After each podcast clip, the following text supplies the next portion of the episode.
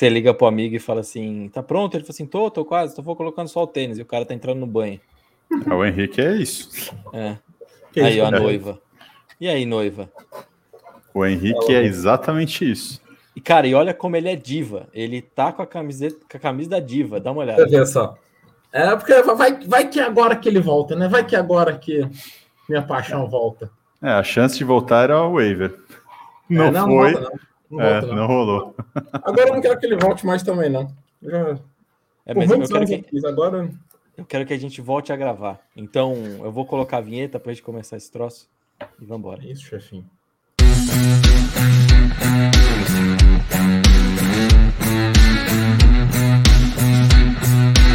Fala galera, está começando mais um dia de expediente na agência Dynasty. Antes de mais nada, não esqueçam de nos seguir no Twitter, arroba Dynasty. Lembrando que esse podcast é produzido pelo Tailgate Zone, então também não deixem de seguir o arroba Zone, no Facebook e no Instagram, e o arroba Tailgate Zone BR, no Twitter. Agora, partiu o episódio.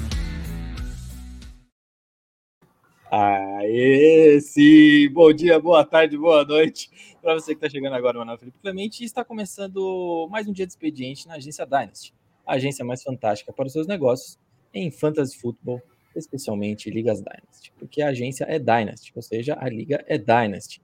E não sei porque eu estou falando isso, mas ao meu lado, para quem está vendo a gente no YouTube, está vendo duas caras conhecidas aí, o Henrique e o Luquiba, então vamos começar falando boa noite para quem se atrasou. Então, chegou por último, fala boa noite primeiro. Boa noite, Henrique, tá tudo bem?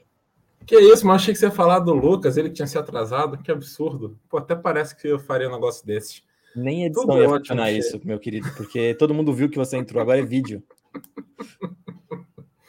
ah, é verdade, não tem como mais. Paciência, tudo ótimo, chefinho querido. Melhor ainda agora, quando a gente faz em vídeo, eu posso ver estes seus belos olhos, este seu rosto charmoso, né, em live aqui, né? Então tá tudo ótimo. Luquiba também, sempre é nóis. Falta o Leopoldo, tô esperando ele aí aparecer também. Não, hoje ele não aparece. Vai ter Leopoldo, não? não. Ai, no máximo vai ter uma latinha vazia de Blue Moon que daqui a pouco o Luquiba hum. levanta aí. Boa noite, Luquiba, tudo bem? Boa noite, Clay, Riqueta. Cara, tô bem. É, o Leozinho tá na sala, a Jota lá, então eu acredito que hoje não teremos problema.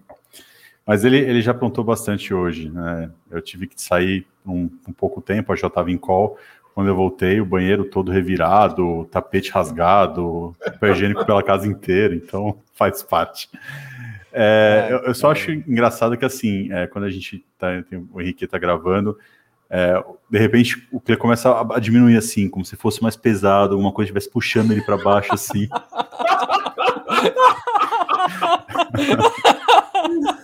Caramba, eu até me ajeitei na cadeira agora. Ah, mas beleza, já que a gente vai falar de quem faz bagunça. Opa, tá indo caneta aqui. Que já que a gente vai falar de bagunça, quem é que apronta as coisas, a gente vai falar do Rafik daqui a pouco. Mas primeiro vamos começar, né? Mas antes de mais nada, já foi, foi dito aí, antes, antes de tudo aí, então não esquece de seguir a gente lá no Agência Andrade Dynasty, fazer muitas perguntas, porque o Rafik e o João estão lá para responder todas. O João não está aqui, mas o João está no Twitter, porque o João é parça. É isso aí. Podemos começar então? E uma última pitaco, né? Se você está vendo pelo YouTube, clica no, no, curtir. Provavelmente já deve estar tá nos acompanhando né, no nosso canal, mas não esqueça de curtir o vídeo que ajuda bastante. Exatamente. Seguir, ativar sininho. Você já sabe o que tem que fazer. É o, é o de praxe de sempre aí. É isso aí. Então vamos começar. Boa. É, sabe o que eu achei mais engraçado e que eu quero fazer a introdução aqui? É que quem escreve a pauta do Agência Dynasty, obviamente, isso não ficou meu encargo. É o Rafik que escreve. E o Rafik, ele teve um, um quê de nossa, batam em mim, por favor. Então, assim, vamos, vamos bater mas vamos controlar só para ele não ficar de coitado, porque quando a gente bate muito, normalmente as pessoas tentam acolher a pessoa. Eu não quero que ninguém acolha o Rafik, pois ele está errado e nós vamos falar que ele está errado aqui. Então, antes de mais nada, Luquib, eu vou deixar você começar com a sua alfinetada, depois eu trago a minha, porque hoje este episódio exaltará Justin Fields e também Jonathan Taylor. É isso que eu tenho para dizer. Ah, eu não vou dar tanta porrada assim, não. Eu vou deixar para você que você vai bater com gosto, né? Eu estou sempre cutucando o Rafik, então não preciso mais um motivo para cutucar. É, não, o que eu posso falar é que o Justin Field é que a gente falou, é um calouro, tá começando a temporada, tá num sistema que não é bom para ele, tem um head coach que é horrível. Então, assim, não dá para você condenar por conta de três, quatro jogos dele e falar que é um bust. É, ele teve uma carreira de college que teve altos e baixos, ele não foi um, um quarterback regular, ele mostrou né, lances de, de, brilhantismo, mas ao mesmo tempo algumas preocupações, o que mostrava que de repente no sistema certo, treinando certo, ele conseguiria ser um, um quarterback competente para não ser até um, um, bom quarterback. E não é o, o, o, caso do Bears, ele não vai ser dentro do Bears se continuar assim. Eu imagino que o Neg não fique até o final da temporada, a não ser que aconteça algum aborto da natureza e o Bears vai para os playoffs, mas não deve acontecer, então eu acho que o Neg vai embora. E aí, de repente, quem vai consegue desenvolver melhor o Fields. E aí, nosso querido Rafik já crava que é bust, e eu falo que ainda é cedo para cravar que é bust, tem que esperar um pouco, pelo menos uma amostragem maior, né? Porque ele acha que, ah, não, é, ele tem é, decisões erradas que ele toma o tempo todo. Aí, os últimos dois jogos, desde que ele falou isso, ele tomou decisões certas. Então, assim, não dá para você falar né, desse jeito, cravando que é bust. Ou também que o cara é o, o, real deal, né? Então, é, acho que a amostragem pequena tem que esperar pelo menos um eu, eu espero duas temporadas, nem uma temporada completa, eu espero duas para poder falar alguma coisa, porque a gente sempre tem aquela queda de segundo ano, ou né, o, o cara melhor, então acho que tem que ter um pouco de cuidado quando a gente fala, principalmente quando a gente fala de Liga Dynasty, né? Que eu, a, quem provavelmente draftou o Fields investiu nele alguma coisa, né?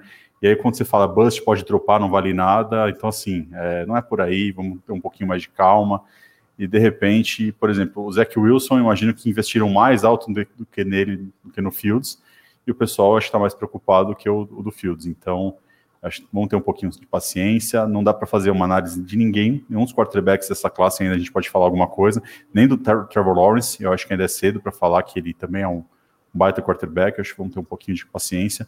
Eu acho que a gente tem que olhar pro, da, da classe passada, né? Quando a gente falou de Tua, quando a gente falou de o, o Herbert, acho que aí agora já, já tem uma noção de quem é de verdade, quem não é, né? Então, um pouquinho mais de calma. Exatamente. É, calma e compromisso com os nossos espectadores também, porque dropa o cara, o cara tem um jogo desse e outra que vale a pena. Ah, vocês estão falando de futebol americano, tô falando de Dynasty. Não, a gente tá falando de Dynasty, porque assim, é, ele é um quarterback que corre. Ele é, ele é o cheat code pro, pro, pra Fantasy. Então, assim, mesmo que ele seja medíocre, medíocre, não medíocre, mesmo que ele seja um quarterback mediano, ele vai continuar produzindo. Ele vai produzir o que um quarterback produz. É só se olhar um o Jalen Hurts, né? O Jalen Hurts está rendendo muito em fantasy. E não, ele não está sendo horrível no Eagles, mas o Eagles está 13 e 6. O Eagles não está sendo um baita time, longe disso. Né? Mas no fantasy ele rende muito, porque ele corre. É, e é isso que o Lucão falou aí, né? O que vale é dois, três anos atrás é, a gente viu o Jordan Love, né? Segundo ano, tá longe de estar tá pronto. Também tá longe de ser bust ainda, porque pode ficar lá mais um ano e se arrumar também, foi jogado na fogueira. Mas os desse ano, o Zach Wilson é o que mais me preocupa. O Trey Lance não dá nem para julgar, porque mal teve tempo de jogo. E o Justin Fields, ele só mostrou que ele tá cru. Mas assim, né? É raro um quarterback que sai do college sem estar cru. É bem raro. Até os grandes quarterbacks difícil saírem e, e já destruírem no primeiro ano. É, então, bom. Ah, e o ver. plano, a gente sabia quando teve o draft que tanto o Trey Lance quanto o, o Fields eram dois quarterbacks que não era para jogar esse ano. Eram quarterbacks que eram para ser preparado para a próxima temporada. Ocasionalmente entraria. É, o 49 deixando isso bem claro, né? Isso. Deixa o Garoppolo lá, queima o time, não Exatamente. briga no playoff, que eu acho que tá certo mesmo, porque não briga. Exatamente colocou ele em situações emergenciais, lesão é. do Garópolo, mas não por, ah. por ineficiência do, do, quarterback. O Bears não, no primeiro problema que já teve ali, já trocou, colocou o, Fields e falou, agora o Fields é o time é dele, e aí você vai queimar o cara, porque Exato. o time do Bears é uma bagunça, não tem como nenhum quarterback conseguir prosperar. É, e aí quem vê o Fields jogando fala que, ah não, quer dizer que então que o Trubisky era gênio, conseguia fazer, sabe, não é por aí também. Não, e assim, a gente viu no jogo ontem, né? Ficou bem claro quando o Fields entra no jogo, quando ele consegue fazer o que ele pensa, né? O talento tá lá. Porra, o passe que ele deu para touchdown, que ele fez o. aquele giro para o bootleg, né? E lançou correndo para o lado oposto, estilo Mahomes. Porra, que, que absurdo, né? Ele teve alguns passes ali no fim do jogo. E mostrou o que a gente viu também na, não sei se na semifinal, final do college, que levou a pancada nas costelas, fraturou. É, semifinal. Acho que é vértebra, semifinal, né? E acabou com, com Clemson. É, semifinal, isso. É, ele tem coração, ele não desiste, ele vai até o fim, ele leva pancada. É, e ele tinha um jeito de ser meio diva, assim, antes, né, no college. Mas, bom, em campo a gente não vê. Se é fora de campo é outra história, mas não sei também, né? Não sei. Mas em campo, assim, ele não tem medo de pancada, ele vai até o fim. Ele teve um roughing the passer ali que não foi marcado. Ele levou várias pancadas no jogo. Então, assim, tá lá, tá tudo lá, né? Uhum. E complementando só tudo isso que vocês estão falando já, que é o assunto é fantasy. Semana passada ele teve 25,30 pontos, e essa semana 18,14, com um jogo que não foi nem de perto que foi o jogo da, contra os 49ers na semana passada. É. Então, assim, querendo ou não, ele vai pontuar. Ele vai pontuar o que um quarterback pontua, e se ele tiver um jogo muito. Não, assim, você não pode querer que um Justin Fields te entregue o que o Josh Allen tem entregado. Eu acho que não dá para comparar. Mas Ou ele é um quarterback próprio, que tem... O próprio Herbert também tem entregado. Exato, né? exato. Mas assim, ele vai te entregar. E não dá para declarar que é um bust já. Até no jogo ruim contra o Green Bay, ele fez 13 pontos. Tem, tem, tem cara que não tá fazendo 13 pontos aí. É, e beleza. Passando do Fields, o segundo aqui, antes da gente entrar no nosso panicômetro, eu queria falar do Jonathan Taylor. E aí, vamos começar. Porque assim, Respira fundo. É, eu, eu já fiz a prévia com o Luquiba aqui pra, pra só para eu testar as coisas. Mas assim, o, o, eu vou começar na conversa como foi, mas aí depois eu falo onde pegou na veia. Porque começou assim. Ele, o Rafik chora pra caramba, então quem joga, quem não joga com o Rafik, quer jogar com o Rafik, já sabe que tem que acostumar com ele chorando. E ele falou que, lógico, que o Jonathan Taylor deveria explodir na semana que ele tá jogando contra o JM. Aí, aí eu falei assim, mas espera aí, o que, que é explodir? Porque o Taylor já teve uma semana de 32 pontos e outra de 28. E ele tá jogando bem já tem algumas semanas. A linha dos Colts se acertou, tem surpresas absurdas, como o Reed, que é, foi o backup aí do, do Quentin Nelson e entregou pra caramba, e o time sim, se acertou e ele tá correndo pra cacete. Aí ele falou assim: ah, não, é fazer 40 pontos com quatro touchdowns. Primeiro que a conta já não bate aí. Entendeu? A conta já não bate aí, eu já fiquei puto aí. Aí depois eu falei assim: então que faça 50 pontos, só para você perder com o gosto do JM. Porque aí eu fiquei puto. Só que aí o que pegou na veia, ele falou assim: contra os Jets, qualquer um, até o Montgomery faz 40 pontos. Aí eu tive que puxar todos os running backs que jogaram contra os Jets esse ano. E aí vamos falar um pouquinho aqui. É, beleza. O primeiro a jogar foi Christian McCaffrey. Christian McCaffrey. Recepção e, e, e, e correndo aqui. Então a gente tem é, terrestre, 98, 98 jardas. E recepções, a gente tem 9 recepções, 89 jardas. Nenhum touchdown. Ele fez 27, 70. 27 pontos e 70. É, isso quando tem ligas pontos por recepção. Ah, é, se isso, não for, esqueci de comentar isso. Se é não PPR. for, cai bastante o ponto dele. Exato, eu só tô, eu, eu peguei os pontos baseado em Liga PPR, tá? Baseado, não foi nem baseado na Sharkfish, foi baseado no NFL Fantasy mesmo, então o PPR do NFL Fantasy para ser standard, padrão para todo mundo aí. Então, beleza, 27 e 70 pontos. É, depois ele joga contra os Patriots, e aí eu vou falar só do Damian Harris, porque foi quem teve mais carregadas. É, ele teve 13,40 pontos. A gente vai depois para Denver, que Melvin Gordon e Javonte Williams dividiram e tiveram touchdown. 15, 10 e 13, 20. Aí depois a gente vai para o Titans, do temido Derrick Henry, que teve 157 jardas, um touchdown, que o Rafik falou que ele não teve touchdown nesse jogo, ele teve um touchdown, e que o Rafik também comentou que ele não tinha é, tido recepções. Ele também teve duas recepções para 20 jardas. Ele fez 25 e 70 pontos. O Derrick Henry não fez 40 pontos, contra os Jets. Jets. Giants, olha que louco. É, depois a gente tem contra os Falcons, Cordarel Patterson com 18 e 40 pontos. Aí a gente tem Damian Harris de novo, tem um jogo de 25 pontos, 25.30. E depois a gente vai para um jogo do Joey Mixon, é, que foi aquele contra os Bengals que os Jets acabaram ganhando também, que o Mixon teve só 33 jardas terrestres, mas teve é, 58 jardas recebendo, quatro recepções, enfim, somou 25 pontos. Aí vem o Taylor e é o cara que mais pontuou para cima dos Jets até agora, com 34 pontos, 172 jardas, dois touchdowns. E ele teve também duas recepções, igualzinho o Derrick Henry, mas foram para 28 jardas em vez de 20. Então, assim, não é qualquer um que faz 40 pontos no, nos Jets, começa por aí. E, e outra. Cle, começa por aí que não é qualquer um que faz 40 pontos contra qualquer time. Já não Exato. é comum, é raro acontecer 40 pontos contra qualquer time, seja o time que for. Exato. E então, e também não, não despreze o menino Taylor. Ele é o número um em Dynasty. Ele agora já é o número um em Dynasty. Não vem nem querer me provocar falando que é Najee Harris. É o grande Taylor aqui. O cara tá em primeiro e eu, ainda bem que eu tenho ele em três ligas.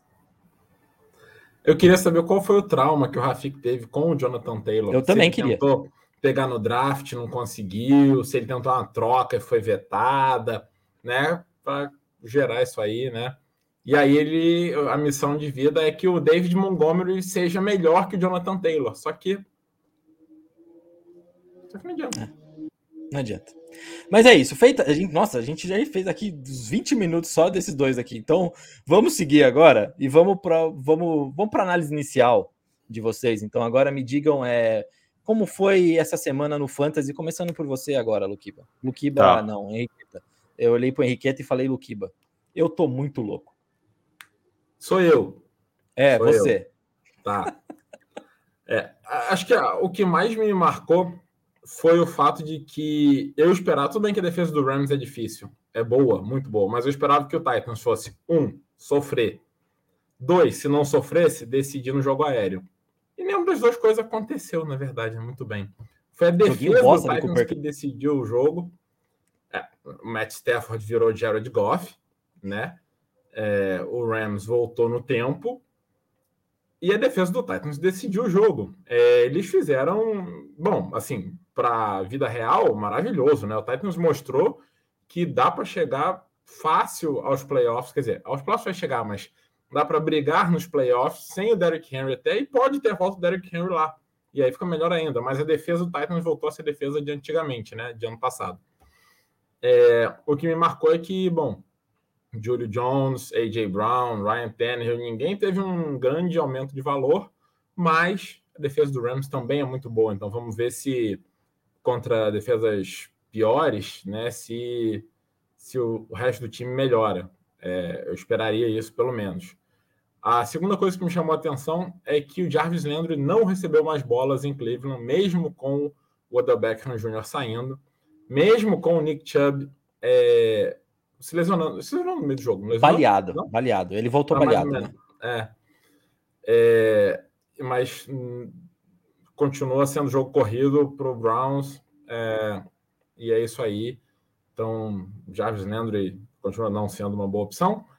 Por fim, Arizona Cardinals, eu não sei nem o que analisar dali, só que pode jogar qualquer um ali no meio que funciona, né? Pode botar nós três para receber passe que vai dar certo. Não, não, não tem o menor problema. Coach McCoy acerta a gente. É, é surreal, é surreal. Eles estavam sem Kyler Murray, sem AJ Green, sem DeAndre Hopkins e deu tudo certo. Vamos bater aqui um papo também que DeAndre Hopkins não tá mais produzindo bem. Esse ano, pelo menos, não tá produzindo muito, não. não Teve acho que um ele, ou dois jogos bons só. É, eu não sei se ele tá com. Ele teve um. Ele tá num vai e volta de lesão aí, sentindo, né? Não sei se é isso. Não é. sei se é só o excesso de alvos. Então, é isso que eu ia falar. Eu acho que é, é os dois, né? Ele não tá 100% saudável, ele não tá conseguindo ter uma temporada 100% saudável. E além disso, ele não tem mais o peso de carregar esse ataque nas costas, né? Como ele teve temporada passada, porque ninguém contribuía. Agora a gente tem o AJ Green aparecendo muito bem, a gente tem o jogo corrido funcionando com excelência, a gente tem o Christian Kirk que de repente aparece, a gente tem outros alvos que aparecem. Então, assim, não está fazendo falta a, a, produção do, do Andrew Hopkins. Eu acho que faz falta só para quem tem na, na, nas ligas, mas para o Cardinals em si não está fazendo, porque o Kyler Murray está sabendo distribuir bem a bola e está todo mundo contribuindo bem. É isso aí. E, Luquiba, sua análise, então. Você tem Bom, trazer pra gente? É, não, eu não, eu não gosto de falar daqueles nomes que todo mundo fala, porque para mim isso aí é chovendo molhado, né? Eu gosto sempre de destacar aqueles caras que ninguém espera a produção e de repente o cara aparece. É, não vou falar dos três touchdowns do Conor, porque ele está sendo alvo do, do, do touchdown do, do, Cardinals, e ainda mais agora. Exatamente, então não tem muito o que falar. É, eu destaquei três nomes aqui. O primeiro é o Elijah Moore, né, o wide receiver do Jets, que é um cara que já tinha dois jogos muito bons, e esse jogo, mesmo sem o White, é, apareceu ainda muito bem. Foram oito, é, oito targets, né, sete recepções, 84 jardas e dois touchdowns. Então, assim, é, eu disse, acho que eu, semana passada, retrasada, fique de olho agora no, no, ataque do Jets, que vai começar a ter produção. e está começando a ter produção. Né? A gente tem o, o, Carter Jr., que teve também um jogo ok, então está começando a, a, ser confiáveis é, para fantasy.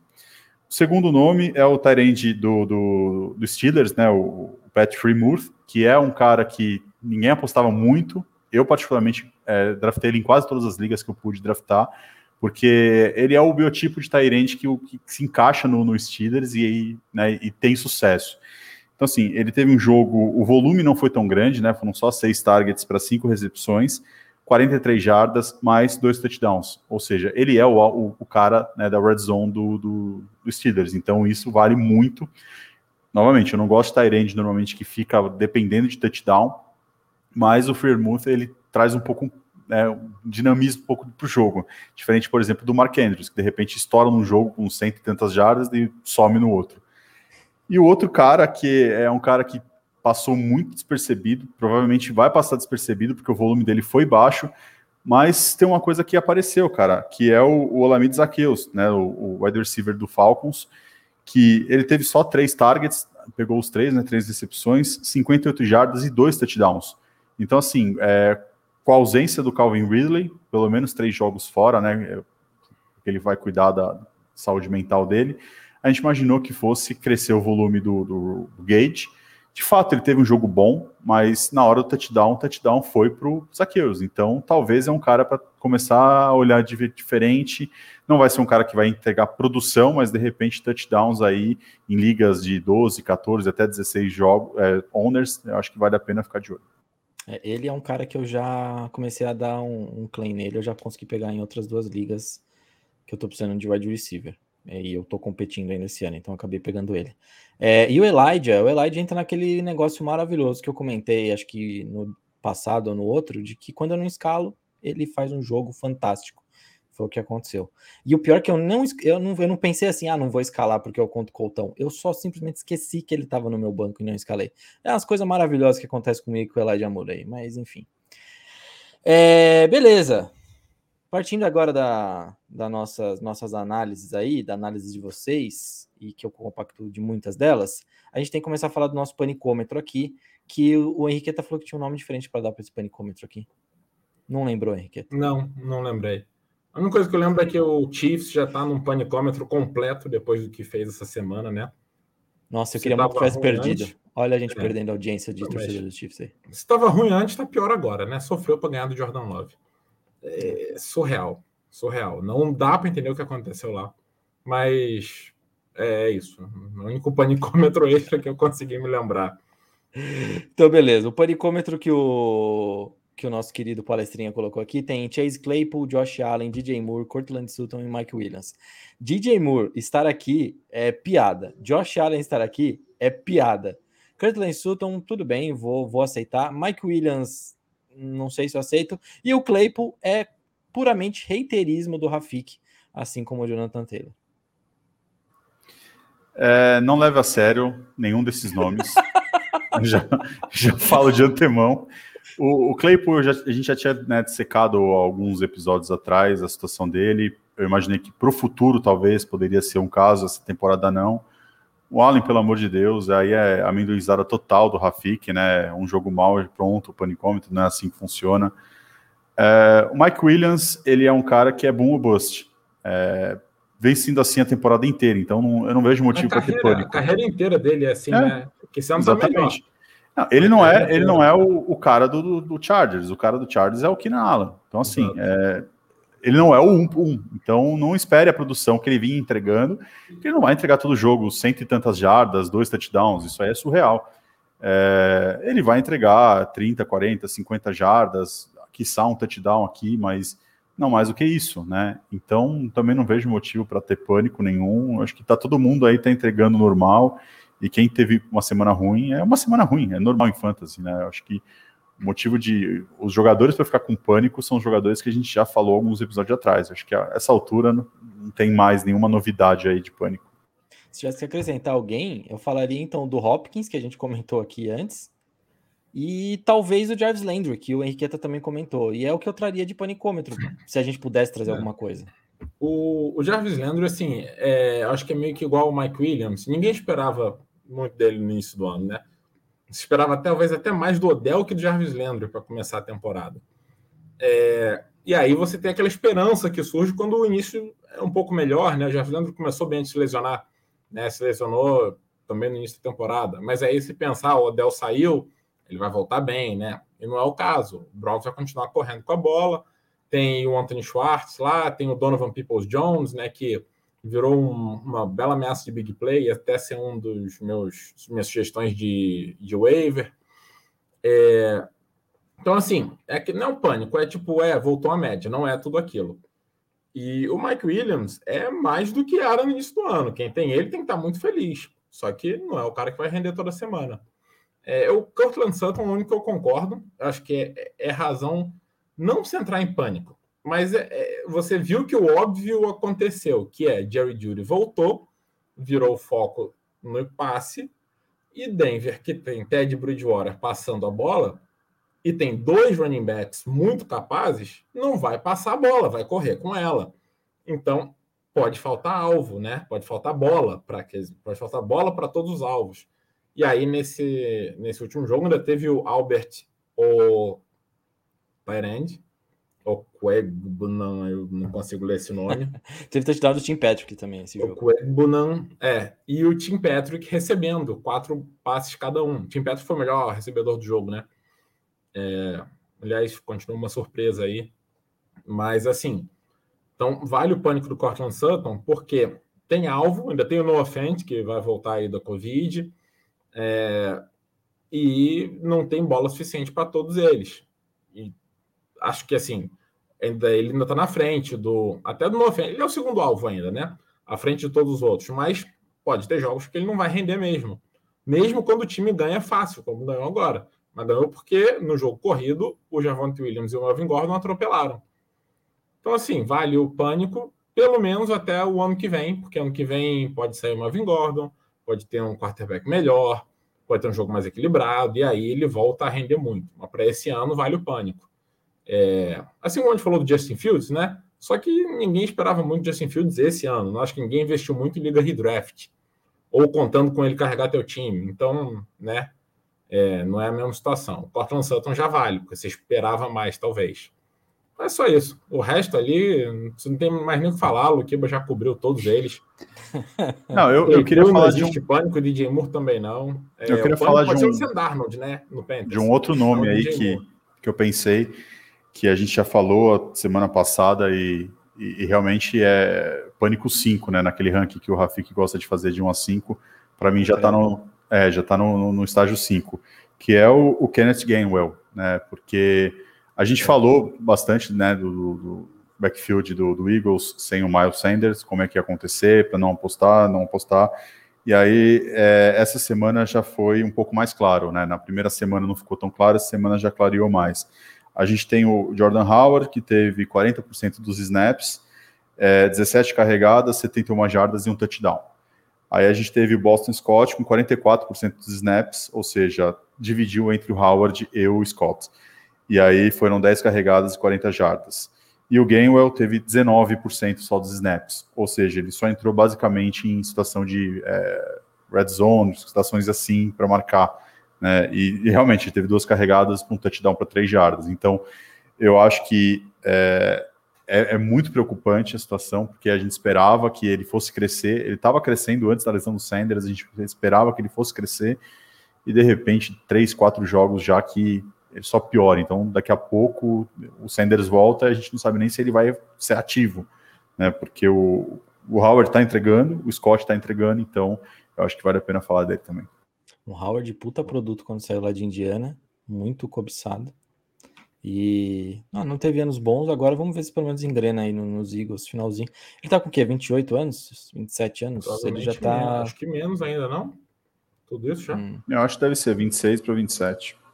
É. O... Ele, ele e o Boston Scott é melhor né? para PPE. É 27, 27. É. O, mas antes, antes de continuar só, acho que falou por cima aí. O Boston Scott é melhor para ligas PPR também, porque ele recebe mais do que o Jordan Howard. É. Quando o Miles Sanders voltar, fica a curiosidade de quem vai ser o 2. Não vai ser o Howard, né? Porque o Howard uhum. é só para carregar o piano. Assim, a gente achava que seria o Gainwell, né? Mas pelo visto vai ser o Boston Scott, ou vai ser o Miles Sanders mesmo, que não é um grande recebedor, mas o Eagle já usou ele como recebedor também, né? É, pode ser. É, ou, ou, não, porque o Sanders estava mal também, né? A gente não faz a menor ideia do que vai acontecer. o que vai acontecer. É. É, é mas vale o panicômetro mesmo do Ganho, bem, bem lembrado aí. Acho que vale o, o panicômetro para o backfield, para todo o backfield do, do Eagles, é, como a gente já comentou é, na semana passada. É que Boston Scott e Jordan Howard não tem panicômetro, né? É, exato, exato. Mas aproveite o Boston Scott por enquanto, que nem eu estou fazendo também. Eu até comentei isso semana passada. Beleza, então se a gente chegou à conclusão que o panicômetro do Rafik não é um panicômetro, vamos para o que realmente deveria ser o panicômetro que, que causa alerta, que são as lesões. Então a gente tem lesões essa semana para comentar. Eu vou começar por uma que a gente ficou sabendo um pouco. Não é lesão, mas é provavelmente não vai jogar, que é o Nick Chubb, provavelmente não joga essa semana por conta de Covid. Então já fica aí o alerta. E aí, Demetric Felton, ou talvez Dernest Johnson, já fique de olho nos caras. Ele é vacinado? Ele é vacinado. É, não, ele, pode, ele pode voltar ainda. Mas... É, então o Chubb, a situação é um pouco mais é, esperançosa, né, digamos assim. Mas o primeiro, a primeira notícia é que o Demetric Felton também estava fora com Covid. Ou contato, né? Não sabemos. Mas, em princípio, só tem o Dermis Johnson é, disponível. Aproveita. Fiquem de olho é, se alguém o... trocou ele, né? É, o Hunt provavelmente não volta essa semana também da lesão. A estimativa do Hunt eram quatro a seis semanas, né? Eu acho que essa vai ser a quarta, se eu não me engano. Ou a terceira ainda, mas acho que é a quarta. Acho que é a quarta é, também. Né, acho que é a quarta agora. Mas não tem notícia nenhuma dele voltar. É, o Chris Carson pode voltar essa semana, deve voltar a treinar. Não acho que vai voltar essa semana, mas existe a chance. É, mas o Karen Hunt, acho que nem chance existe. E, e dos que estão voltando também, já pregando o gancho de vocês, que a gente até comentou, o T.Y. Hilton tá voltando também de lesão, essa semana deve jogar. E como a gente zoou na época que o Rafi colocou assim da lesão dele, ele ficou meio jogo só quando ele voltou, né? Jogou muito. Dele, jogou muito com o Carson Wentz. E é. ele teve só um, dois, três dias de treino com o Carson Wentz. Então pode ser um cara que produza também. Se bem que o Pittman agora tá produzindo pra caramba. Então fica esse alerta também. Mas é um cara que tá voltando nessa semana. Agora, continuando no, no que estava aqui. Então a gente tem Kyler Murray, que é aquele negócio, deve voltar na próxima semana, mas não 100%. É, a gente tem o Trevor Lawrence também. Tem muito QB aqui. Trevor Lawrence também, que está dia a dia. Tem o Damian Harris. Tem o Chase Edmonds. Tem o Zach Moss. E aí, meus queridos? O mais relevante deles é o Chase Edmonds, né? Pela lesão, apesar de dividir carregada já lá com James Conner e perder touchdowns, mas era o que estava produzindo ali, ainda estava produzindo, né? É, é ele carregava o piano, né? É. Ele carregava o piano e, e aí o, o Conor. O Conor comia o, o filé mignon. É. Isso. Então, vai fazer falta. É, quem tem James Conner, né, ganhou na loteria. E assim, em torce tornozelo, a previsão é 3 a 4 semanas, mas tornozelo às vezes, às vezes dá menos, mas às vezes dá mais. É, é o mesmo perigo aí do Kyler Murray, que pode voltar, mas o, o Kingsbury já disse que é, difícil traduzir a expressão, mas é assim, ele não. Basicamente disse que ele não tem ideia se o Kyler Murray volta ou não domingo que vem. E não é, vai forçar falar, também o retorno, né? É, I don't have não. a feel. Né? E, assim, e mesmo o McCoy fez o que fez, não tem porque forçar mesmo o retorno. Não, e, e, mesmo se voltar, provavelmente não vai voltar com a mobilidade que a gente espera dele. Então, Também. ainda assim é um, uma aposta arriscada. É. é. É, então, assim, é, também é meio preocupante. O Trevor Lawrence, eu acho que deve continuar. Eu acho que, eu acho que não foi sério esse ponto. É, aliás, James Robinson deve voltar também semana que vem, pelo menos segundo o Urban Meyer. Glória a Deus, né? Porque quem tá com o Hyde tá querendo se matar. É. é. e o Damian Harris é concussão. Então é. Não sabe, né? Pode voltar amanhã e pode voltar daqui a três semanas. Amanhã não volta, que ele entrou não, hoje no protocolo de concussão. Não, amanhã foi modo de dizer. é, mas assim, não dá para prever, né? O Zach Moss não conta porque o Buffalo Bills não corre com a bola. É, realmente, esse backfield, esse, a panicômetro, voltando no panicômetro, o backfield dos Bills também pode entrar no panicômetro. Eu tenho Singletary, eu não sei o que eu faço com ele, eu já vou dropar para ganhar um espaço. Porque é, eu tô há, duas, tem, duas temporadas tentando vender ele, eu me arrependi amargamente de ter pago ele há três temporadas atrás, quando ele produziu bem. Aí eu comprei gato por lebre, e aí tô, tô lá, tô escalando ele, seja o que Deus quiser. Bom é que eu draftei ele, acho que numa segunda rodada. Então ainda é ok, vai, deixei passar isso aí, finalzinho de segunda rodada, mas deprimente também Singletary. E o Zach Moss também, né? O Zach Moss também, a gente falou, mas é. não dá não. É, mais alguma lesão que, que passou aqui? Não. Que eu lembro, não. Não tá na lista e que eu lembro não tem mais nenhuma relevante também, não. É, também não. De jogadores que se machucaram, pelo menos a nível de fantasy, eu acho que não teve. Não. E tem uns que já estão para voltar, como o Henrique já disse, e tem aqueles que toda semana vai estar tá com o questionable, não adianta, né? São aqueles caras que normalmente teve lesão de hamstring, que não vai ficar 100%, então ele vai ser poupado de treinos, e aí vai ter que entrar com rótulo de questionable, isso é, faz parte. Ah, teve a bela volta aí do David Montgomery e do Christian McCaffrey, né? Os dois voltaram muito bem. É... O McCaffrey mais ou menos, né? O Montgomery acho que voltou um pouco melhor. Na verdade, é, é que o McCaffrey, é, os, a, os rumores, né, o que se dizia é que ele voltaria em contagem limitada, né? E uhum. para quem, bom, assim você imagina que ele vai voltar meio bem baleado ainda, né? E voltou só sendo poupando, mas bem tranquilo ali. Já é, não, e, e, a defesa do Patriots, por incrível que pareça, vem jogado muito bem. É. Então também tem esse fator também, né, que atrapalhou a produção é. dele. E tem o fator Sam Darnold, né, que atrapalhou também a produção dele. É, mas isso aí tá atrapalhando o Panthers como um todo, não só do McCaffrey, né? Esse, esse quando joga o Panthers, ou quando joga o Patriots, ele sempre vê fantasmas, não adianta. Agora, o mais louco de tudo é que o Panthers ainda briga por playoffs. Não briga, mas, mas briga se olhar a tabela, né? Porque a última vaga de wildcard é do Atlanta Falcons, que tá 4 e 4. Então, Bizarro, é, cara. Quando se aumentou de 6 para 7, a gente imaginou que já ia acontecer, é. porque a sexta vaga normalmente já ia para um time. É, ia 9, 7, 9, 7, até 6, mas... ah, o, o, comum é. era 9, 7, 8, é. 8, né? Então pois a é. gente imaginou que isso ia acontecer. Então você vê o Falcons 4, 4 e na, na conferência americana o Patriots 5, 4 também está com a sétima vaga. Então é. vai acontecer isso. É, é Inclusive, fatal. É minha outra bold prediction, que tá quase se concretizando desse jeito, né? Porque eu falei que ia ser Falcons e Panthers nos playoffs. Aliás, falando nas suas bold predictions também, você viu que o Ellinger teve um snap já no jogo contra os Jets, né? Não vi. Já teve, teve? um snap. Se ele Pô, entrar então como fechou. Não, não fechou. Ah, não, não, entrar como titular. Não, ah, eu falei titular? titular? É, você eu não falei jogar, não? Ah, então, não, não. então falta ele e o Ian Book ainda. O Ellinger que está, tá. É, é não, eu acho que o Ian Book ah, não vai dar. Não vai, não vai rolar, dar. porque. É que ele foi, esse foi o limite, né? é, não, porque ali você vê o, o Winston o se machucou, o, o Rio tava fora e mesmo assim nem cogitaram usar ah, o Ian Book. Mas beleza, já, já viajamos aqui de novo. É, voltando então para o rumo, vamos falar de, de, quem a gente adicionaria, aproveitar de waivers, não aproveitar, aproveitar. Aquela famosa frase também do quem a gente precisa comprar para ganhar, também tem isso. É, eu queria trazer um nome antes, que foi uma grata surpresa na semana também, a gente esqueceu de, que a gente deixou passar, o Devont Booker. Sim, Porque os Giants tiveram um belo tá jogo muito... e, e, ele tá muito bem. É. Não, mesmo quando perdeu antes, ele tá muito bem, desde que o Barkley é. caiu. É que o tá problema é que o, o Giants está de bye, e provavelmente voltando do bye, o Barkley já vai estar tá jogando, então acho que a janela dele passou. É, mas o Booker é engraçado, que ele nunca teve uma chance de verdade na NFL, né? Mas quando ele teve, ele foi bem. É, acho que era no Raiders que ele jogava. Não, no Broncos. No Broncos ele foi bem. Jogou no Raiders também, e o pouco jogou foi bem. Sempre que ele tem chance, ele joga bem, mas ele não quase não recebe chances. É, provavelmente não deve treinar bem. A gente sabe que tem muito caso disso. É. E pode ser também questão de é, bloqueio, proteção do passe, né?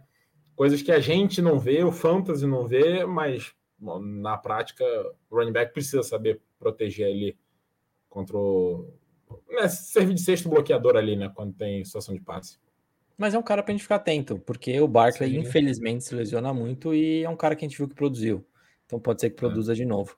E eu odeio quando a câmera fica assim. É porque sua beleza é pesada demais para a câmera. Então tá. Então aproveita essa beleza maravilhosa enquanto eu tento arrumar a câmera uhum. e fala quem você. Primeiro, quem você aproveita das waivers. É... E aí eu não vou nem perguntar. Terminando, o Luquiba já pode falar dele. E, e depois a gente vai para a próxima rodada. É, eu tenho. Eu tinha pego quatro nomes aqui para as waivers. É, um deles já até citei aí, que foi o Donovan Peoples Jones, né? Que eu acho que vai estar disponível numa boa parte das ligas, porque ele recebe muito. Você acha que não? Eu acho que essa altura ele já está. Já, já tá, tá bem. Pego? Já. É, deve ele tá... recebe poucos passes, né? Mas ele é muito é. explosivo. Eu acho que deve estar 60%, 65% de. Será já de, de pego, né? De ownership. Isso, isso. É, bom, se ele estiver disponível na sua, vale a pena, até porque agora só tem Jarvis Landry lá, ele é o segundo. É, e numa, numa equipe que corre muito com a bola, é quase que mais útil você ter um cara como ele, que pode ter duas big plays no jogo, do que um cara como Jarvis Landry, que vai receber cinco passes de cinco jardas cada um. É, né, porque não tem volume, ele não precisa de volume. Como foi nesse último jogo, né, recebeu dois passes em três bolas lançadas para ele, se não me engano. É, e 80 jardas, um touchdown, algo assim. Agora eu perdi o número dele aqui. Ele já tá é. em 79% dos rosters. É mesmo? Oh, uhum. Bom, então deixa para lá. Vamos para o próximo nome. Esse eu acho que não deve estar. Se tiver, parabéns para quem já pegou. O Nico Collins, o recebedor calouro do Houston Texans. Como a classe foi baixa, Henriqueta, eu acho que muita gente deve ter ele também. Eu acho que muita gente draftou, mas eu acho que muita gente já dropou. É... Eu vou te falar, você vai ficar surpreso. 83% dos rosters. Caraca!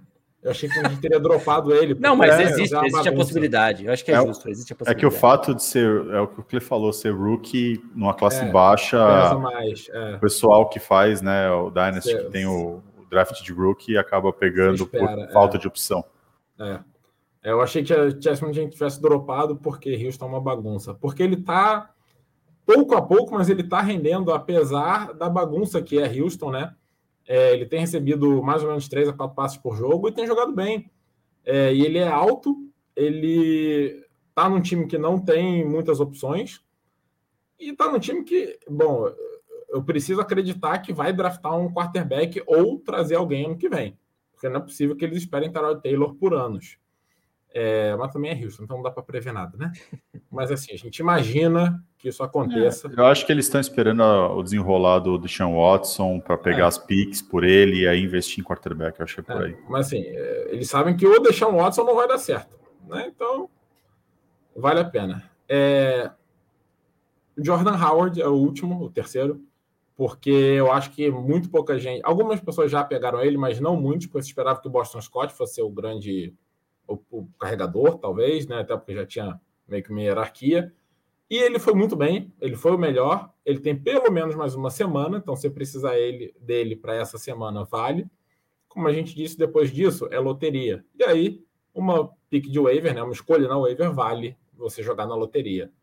É, ainda mais se o Eagles quiser alguém que seja mais só um corredor puro, que é o Jordan Howard, né? Que o Miles Sanders não é muito. É, então, vale a aposta aí. Bom, da minha parte, eu já dei o spoiler né, do Olamide Zaqueus, que eu acho que é um cara que provavelmente deve ter, é, deve estar livre, né? Eu, pelo menos as ligas que eu vi, ele estava na casa de 20% a 30% né, de, de ownership, então provavelmente vai estar disponível para você. Não espere produção alta dele. É, a essa altura, cara, você não pode esperar produção alta na waiver. Né? O, jeito de você ir atrás é atrás de troca, né? O waiver, às vezes, vão ser situações pontuais, tipo um start, dois starts no máximo, mas não dá para esperar mais do que isso. E outro cara que eu acho que vale a pena monitorar, é, eu não sei ainda se ele vai jogar, mas como o, a gente falou que o Damian Harris está no protocolo de concussão e o Ramondre Stevens também está no, é, no, no, protocolo de concussão, que foi o substituto dele, então o backfield do Patriots se limita ao Brady Bolden, que provavelmente já está pego, porque ele tem bastantes recepções, e o cara que é o J.J. Taylor, né, que ele vem sendo o health scratch né, do Patriots, e provavelmente se tiver os dois fora, né, o Harris e o, e o Ramondre Stevens, vai sobrar para ele, porque o Bolden não vai ser o cara que vai carregar o piano, né? O, o Bill Belichick usa ele em situações de play action, situações de passe, screen, mas de carregar o piano ele evita para não lesionar. Então, né, se os dois não jogarem, vale muito a pena pegar o J.D. Taylor, que deve ter uma produção boa, porque o ataque do vai ser o, a defesa né, do Browns contra o Patriots, e a gente viu que muitos times estão deitando e rolando em cima da defesa do, do Browns, então eu imagino que se os dois estiver fora, repito, se os dois estiver fora, vale a pena.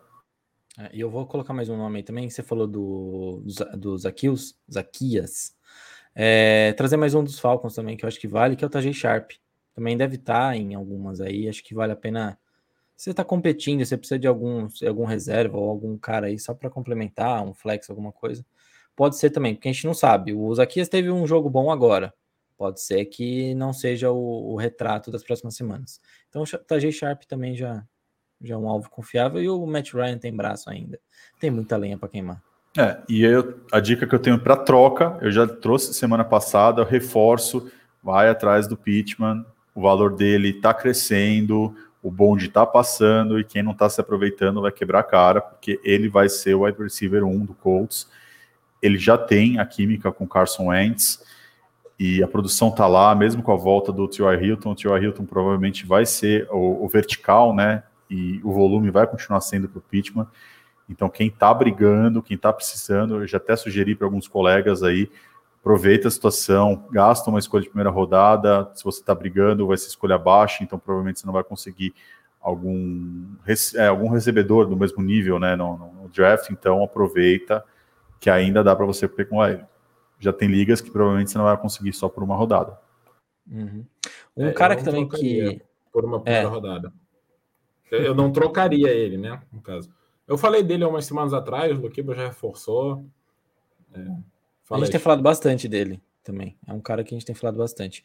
É, quanto a trocas, é, Henriqueta, traz primeiro aí, mas é, um nome que passou na cabeça aqui também, e aproveitar que está voltando de lesão, é o McCaffrey. De repente, vale você tentar uma troca no McCaffrey agora. Eu acho que. É, bom, eu trouxe stats dele da semana 1, é um cara que é absurdo, é, recebendo, passando, recebendo, passando, não, recebendo e correndo, e, e, é isso, o cara é monstrão e aproveitar a baixa aí da lesão, que ninguém sabe se vai lesionar de novo ou não, você pode usar essa justificativa e tentar trazer um cara, você que está tentando, às vezes, reformular ou falta alguma coisa para ganhar, de repente pode ser o McCaffrey. Boa. É, eu eu estava pensando eu pensei em trocas mais se você quiser ganhar esse ano, né? E se você quiser ganhar esse ano, você não precisa se preocupar em pegar alguém com tanto futuro. E você também não precisa dar uma pique tão alta assim, né? Mas, lógico, você conseguiu o Michael Pittman, vale a pena. Você vale para esse ano e para o futuro. Mas está pensando só nesse ano, é, eu acho que vale muito a pena você ir atrás do Cordarrelle Patterson, porque quem tem ele e não está brigando tem que se livrar dele. Você está perdendo a janela. Ele não vai. Bom, vai que ano que vem ele faz a mesma coisa, né? Mas eu não apostaria nisso. Não faz o menor sentido o que está acontecendo, mas está acontecendo. Então aproveita e troca. Se conseguir uma segunda rodada, já está valendo. Se você conseguir vender ele para uma segunda rodada. É, se você está brigando, uma fim da segunda rodada, para você ser campeão, talvez valha. É, normalmente pessoas têm deficiência de running back e ele supre sua deficiência até o fim do ano tranquilamente. E o outro se nome é o James Conner. Se eu tô brigando, eu pago até uma primeira rodada no Peterson. Eu acho que é, até vale. Um fim de primeira rodada, né? Sim. É.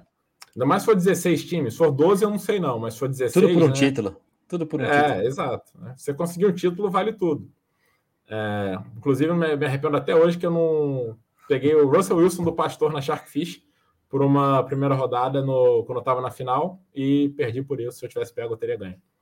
Parabéns. É, não se preocupa que eu vinguei, porque o, o pastor quis pegar o, o Diggs meu, é, eu ofereci para ele, ele não quis pegar e ele perdeu por conta da pontuação exata que teve, que seria o cara que ele colocou no lugar do Diggs, a produção do Diggs daria o título para ele. Então, tá vingado. Muito obrigado. Uh, o segundo é James Conner, né? Porque agora tá na mão dele esse backfield. Ano que vem provavelmente não vai estar. Tá ele está no contrato de um ano, então ele pode conseguir um contrato bom em outro time, ele pode conseguir ser titular em outro time, até porque ele está mostrando que ele tem capacidade de ser. Mas ele também é um cara que é um pouco mais velho, 26, 27 anos, então ele pode só ser um reserva confiável em outro time. É, não acho que alguém vá pedir uma primeira rodada nele, acho que você consegue por uma segunda também, mas mesma coisa, se fim de primeira rodada, se for o preço, vale, porque ele vai te carregar aí, talvez para o resto do ano, a gente não sabe quando volta o Chase Edmonds. E mesmo que volte, é o cara que está pegando touchdowns aí, né? Então, hum. os dois podem decidir um ano para você sem te custar nada muito alto, muito caro. Muito bom. É, vocês têm, tem mais alguém que vocês querem acrescentar?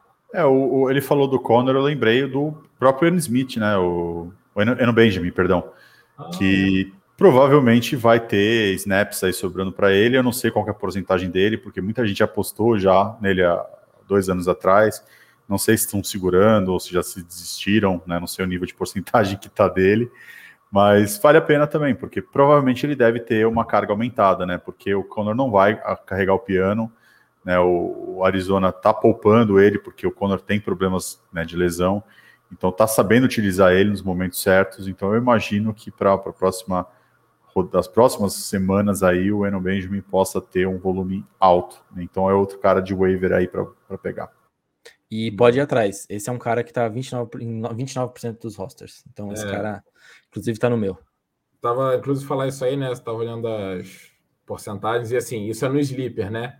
E o Sleeper tá com porcentagens muito mais altas, talvez até por ser uma plataforma que tem mais ligas Dynasty do que Como o você sabe que eu tô vendo o Sleeper? Porque eu também olhei, ué. Ah, tá. Bate, batem. tá bom, tá bom. Uh, é, e, mas ele, todos eles têm porcentagens bem mais baixas, abaixo de 50% até, até o Nico Collins, o é, People Jones, no Fantrax e na NFL. Mas pode ser porque o Sleeper é a plataforma aí até mais usada para Dynasty. Então, né, as outras têm o peso das ligas de draft aí que puxam para baixo. Mas, de qualquer forma, fica a dica, né? Não custa olhar. O Fantrax tem bastante Dynasty também. O problema é a NFL que não tem Dynasty, né? A NFL é. acho que é só Keeper ou, ou, ou Redraft. É, tem Dynasty, mas é um pouco mais manual, né? Então... É, é ruim, é bem ruim. Mas beleza, é isso então. E vamos para o Comprovende, porque tem um nome que eu queria trazer no Comprovende. Então vamos lá.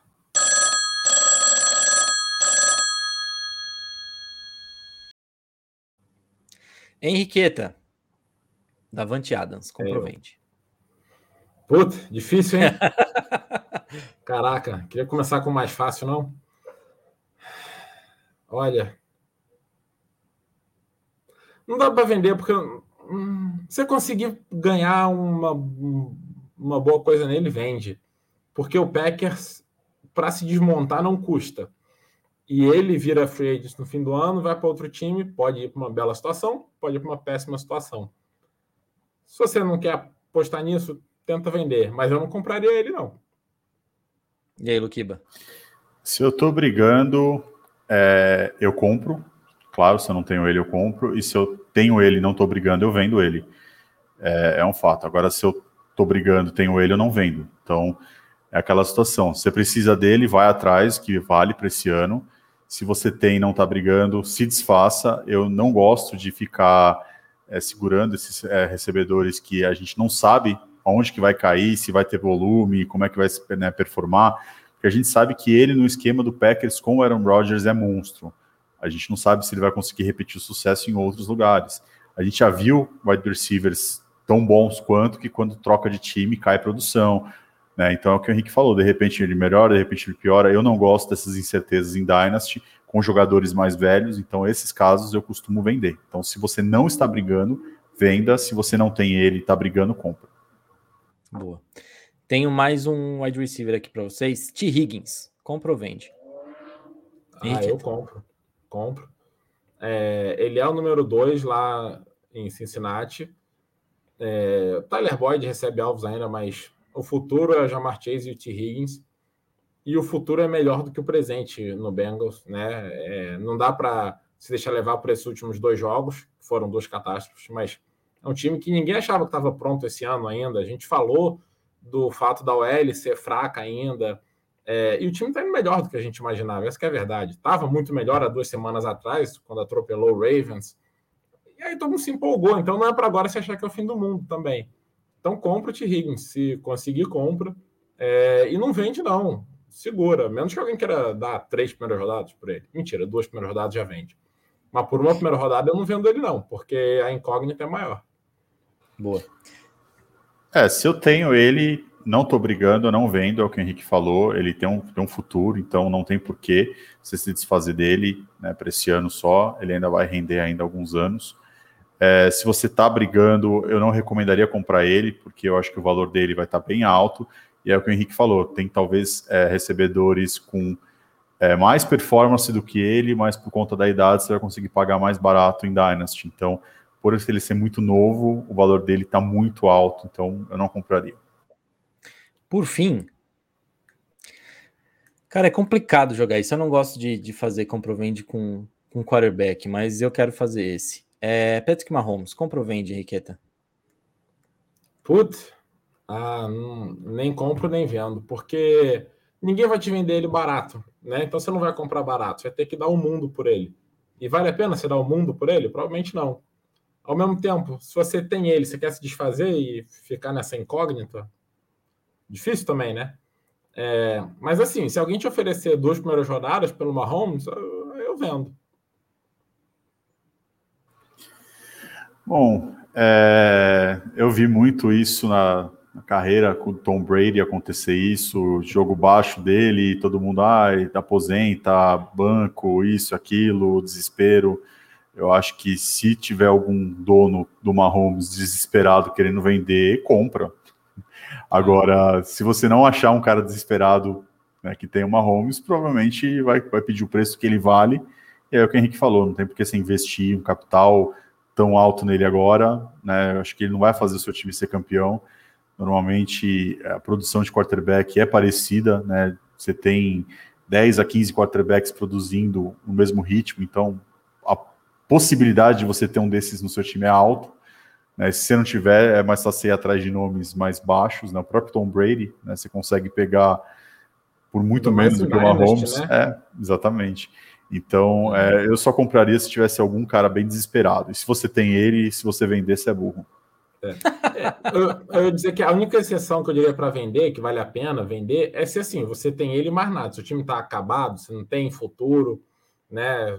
sabe? Seu time se acabou, mesmo, você Mahomes. Mesmo assim eu não venderia, Henrique, porque a gente sabe que em Dynasty você tem um quarterback como o Mahomes, você não é, se preocupa na posição. Você fica 5, 6 anos sem se preocupar, no mínimo, com o quarterback. É. Então, no caso dele, provavelmente mais 10, é, né? Até mais, justamente. Então, assim, é. eu nem é nesse caso, porque se você tá ruim, você vai ter piques altas e você já tem um quarterback garantido, você não precisa apostar em outro. É. Porque as classes que estão vindo são várias apostas. Então, verdade, eu não venderia de jeito nenhum. É o mesmo que o Joey Burrow, também não vendi. É que é engraçado essa pergunta do Patrick Mahomes, porque se fosse no ano passado, com você querendo vencer a liga, era um tipo um compre, compra. Compra, porque vai, é o quarterback que vai te ajudar a pontuar mais. É, eu, eu não acho, Clay. Virou. Eu não acho que quarterback vence, é, vence campeonato pelo, por fantasy. Né? É, é o que eu te disse. É até uma discussão que eu tive com o Henrique esses dias aí, do que ele estava tentando vender o, bela discussão, o bela Murray. Discussão. Mas é, mas a ideia é essa. Tipo assim, a produção dele é, é top 3, é ok, mas todo mundo tem um quarterback que está rendendo o que ele rende. Ele vai render o quê? Um ponto a mais, dois pontos a mais. Então, assim, isso não faz diferença para você investir em capital. Mesma coisa o Mahomes, ano passado, a pontuação dele não era tão alta, tão mais alta quanto outros quarterbacks elite também que estavam, o próprio Josh Allen, talvez. Então, assim, não tem por que você investir é, em quarterback para vencer né, no, no, no, deadline, a não ser que aconteça uma lesão. Aí você pode pensar, de repente você tem um quarterback tipo Russell Wilson, o cara se quebra e aí você fala, puta, fudeu. Aí talvez você possa tentar arriscar. Mas ainda assim eu tentaria procurar opções mais baratas, né? Eu não gosto de investir. Eu investiria em quarterback único exclusivamente se eu não tenho um quarterback de fato algum, e aí você acho que vale a pena você dar, porque você começa o time montando em cima disso. Aí você não se preocupa, você pode ficar dois, três anos sendo horrível, pegando piques altas, tentando achar um, um recebedor, um corredor, né? Porque o quarterback está garantido.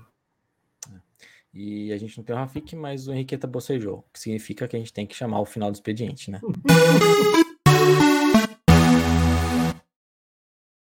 É isso aí, meus caros. Foi muito bom estar com vocês, foi muito bom conversar com vocês. Aquele efusivo abraço e a gente volta a se falar na semana que vem, provavelmente com o palestrinho aqui revoltado que a gente xingou muito ele. Mas temos que tomar cuidado sempre com esses xingamentos para palestrinha para não endeusar e todo mundo ficar com dó dele. Não tenham dó do palestrinha. É, até porque de repente você pega o, o Jonathan Taylor jogando mal essa semana ou o Fields jogando mal, ele já chega Nossa. falando: Eu falei, eu falei. Então, é, tem que ter cuidado. No mudo fica um pouco complicado, Henriqueta. Opa, veja só. Eu tô perguntando, isso aqui é minha homenagem ao Rafik, tá? Hoje eu bocejei, eu comecei a falar no mudo. Né? Só queria fazer minha homenagem de despedida aqui ao Rafik, né, que ele não está aqui. É, e apesar da gente meter o pau, né? A gente gosta de você. É, e né, suas palestrinhas fazem falta. Ou não. Ou não. Deixa critério do ouvinte. ah, mas é maravilhoso. Resumo desse podcast, então, desse episódio de hoje é sandálias da humildade para o palestrinha. É isso aí. Então, um grande beijo a todos. Estejam aqui na semana que vem com a gente também, via YouTube, via Spotify, Deezer, por onde vocês quiserem, a plataforma que preferirem. E é isso aí. Beijo grande, aquele abraço.